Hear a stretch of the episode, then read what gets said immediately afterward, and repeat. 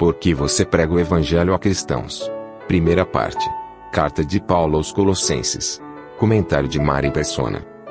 Quando a gente visita irmãos em Cristo que estão em algumas religiões, algumas denominações, principalmente as pentecostais, né? Uh, a primeira coisa que se percebe é que não, não, não adianta muito falar de verdades mais, mais, uh, mais profundas até, né? Como a igreja, o corpo de Cristo, o lugar que Deus estabeleceu para os seus, se antes nós não voltamos às coisas básicas do Evangelho, ao próprio Evangelho, por incrível que pareça, porque a, a maioria dos, daqueles que professam ser cristãos uh, nem sequer sabem se estão salvos ou não. Eles até pregam o Evangelho, falam que te, tem a salvação é pela fé, que tem que crer em Jesus para ser salvo e tudo mais, citam vários versículos, mas se você pergunta, você pode perder essa salvação? Ah, posso. Você está salvo para sempre, nunca mais vai se perder? Ah, não sei. Se eu perseverar até o fim, aí Deus vai saber, Ele que vai poder dizer. E às vezes dá vontade de falar assim: olha, então não, não me fale esse evangelho, porque esse eu não quero. Um evangelho que vai me deixar nessa mesma incerteza que você está, não vai adiantar para mim. Porque se você me diz que eu preciso perseverar até o fim, se eu fizer isso ou não fizer aquilo, eu perco. Como eu vou saber se eu estou salvo ou perdido? Que vida eu vou levar? Que vida terrível, né? De, de inquietude, de, de incertezas eu vou levar nunca sabendo o que vai acontecer, como se fosse uma loteria. Se eu tiver cair num pecado e naquele momento Cristo voltar ou eu morrer, perdido.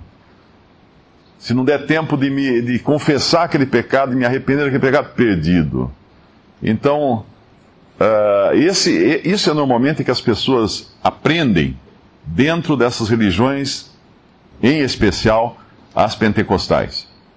Que por incrível que pareça, aumentou muito o número de, de, de cristãos nominal no mundo, cristãos nominais no mundo, através dessas religiões, mas a maioria vai em busca de curas, de libertação de problemas, de dinheiro, de prosperidade, etc., mas uh, nem sempre preocupadas com a sua salvação eterna.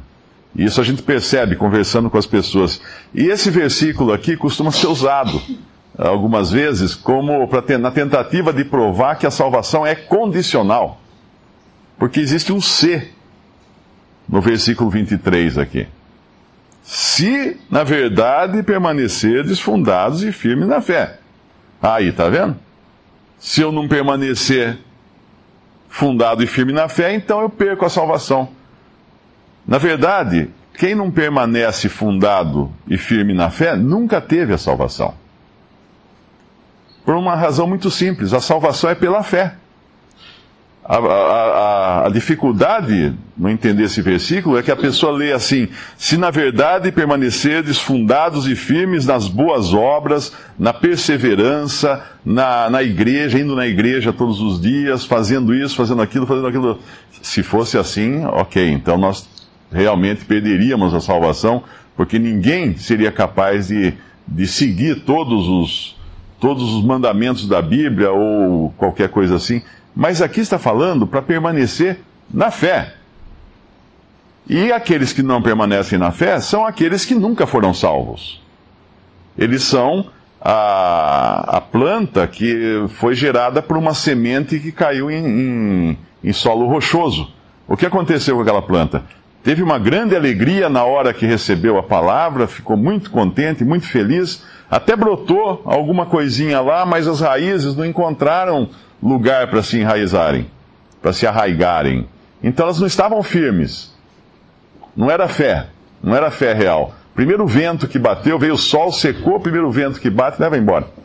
Tira do lugar, porque ela não está arraigada, fundada. Aqui fala no versículo uh, permanecerdes fundados e firmes na fé. Apenas uma planta que tem raízes verdadeiras na terra, ela está fundada e firme. Uma planta numa pedra não tem como ela firmar raízes, como ela está fundada. E é importante entender também que quando nós lemos que no corpo, ah, no versículo 21, a vós também que no outro tempo eres estranhos, inimigos no entendimento pelas vossas obras más, isso era a nossa condição anterior. Pecadores perdidos, vivendo na carne, ainda vivendo no pecado, sem reconciliação, sem entendimento, inimigos de Deus. Mas aí diz que no corpo da sua carne, ou seja, falando de Cristo aqui, pela morte, para, para, para apresentar, para, perante ele vos apresentar santos irrepreensíveis e inculpáveis. Mas como que ele fez isso? Ou quem fez isso? Cristo. Quem nos reconciliou? Cristo. Versículo, final do versículo 21.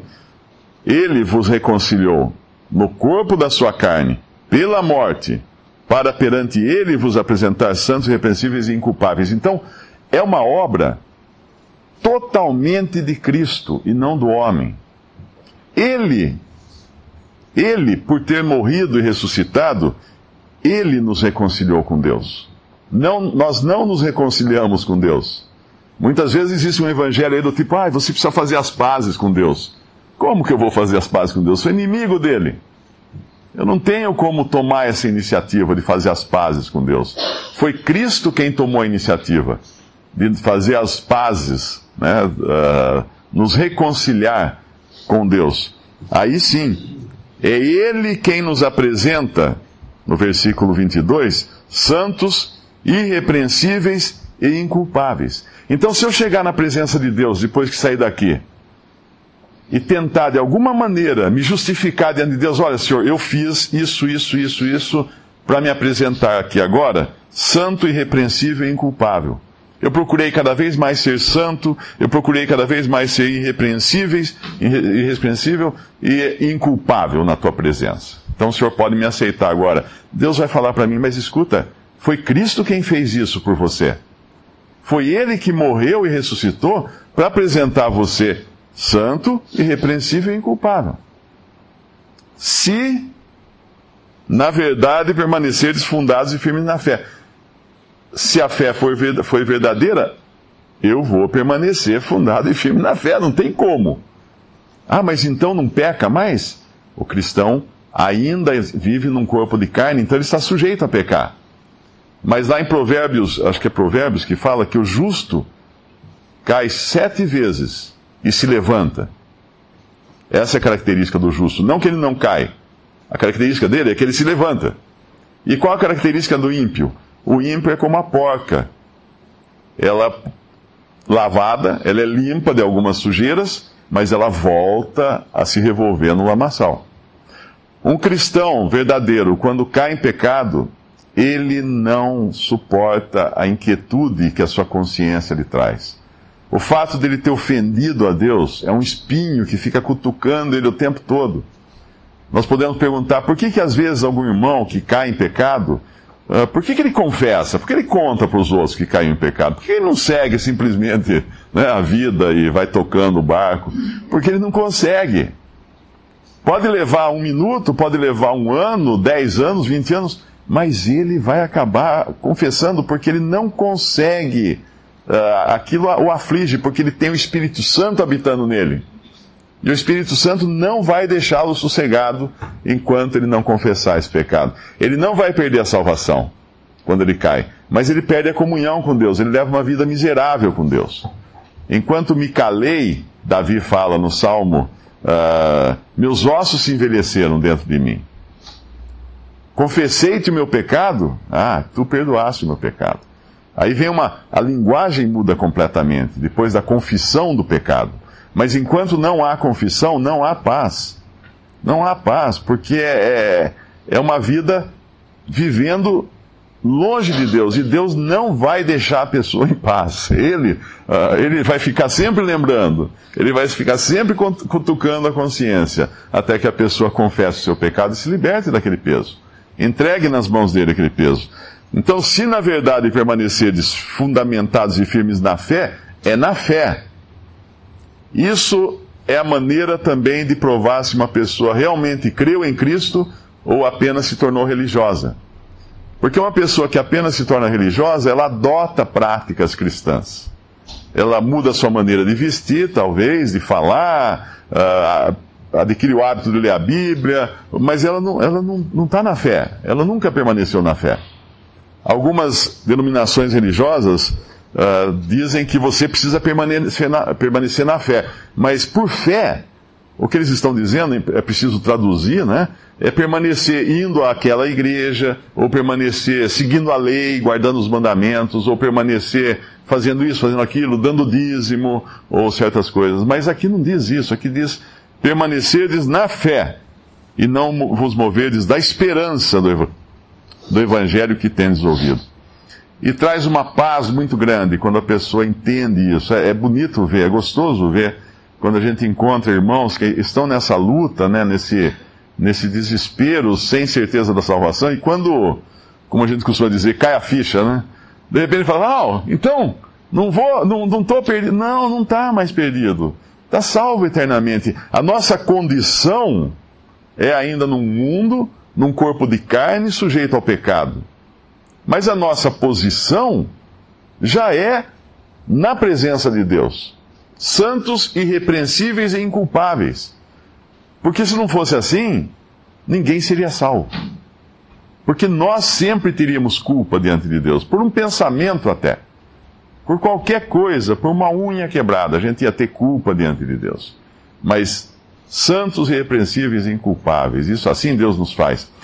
É importante entender o que é condição, o que é posição. Condição é o, o que nós vivemos agora. Posição, o que nós já temos em Cristo. Quando o Senhor voltar, nós estaremos ressuscitados com Cristo, já no pleno domínio da nossa posição. Deixamos para trás a nossa condição de, de fraqueza, de temor, de, de dor, de enfermidade, estaremos completamente na nossa posição.